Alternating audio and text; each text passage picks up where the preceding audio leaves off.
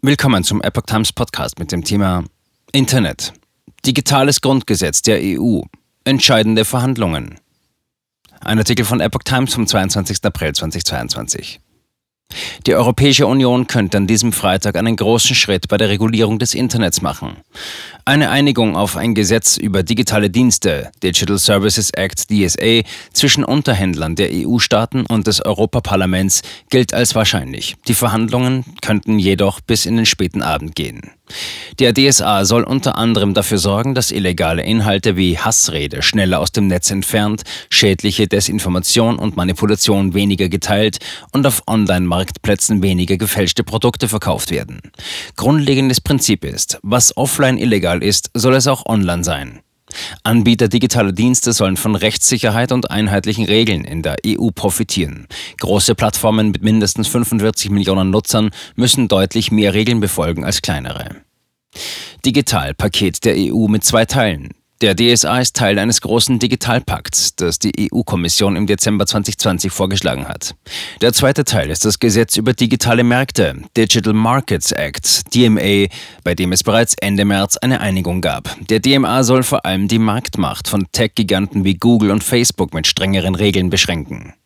Beim DSA dürfte künftig gelten, dass illegale Inhalte wie Hassrede zügig entfernt werden müssen. Ein Richtwert dabei dürften 24 Stunden sein. Marktplätze dürften dazu verpflichtet werden, Anbieter zu überprüfen, damit weniger gefälschte Produkte im Netz landen. Auch manipulative Dark Patterns, die Verbraucher zur Kaufentscheidung drängen, sollen verboten werden. Personalisierte Werbung bald reguliert?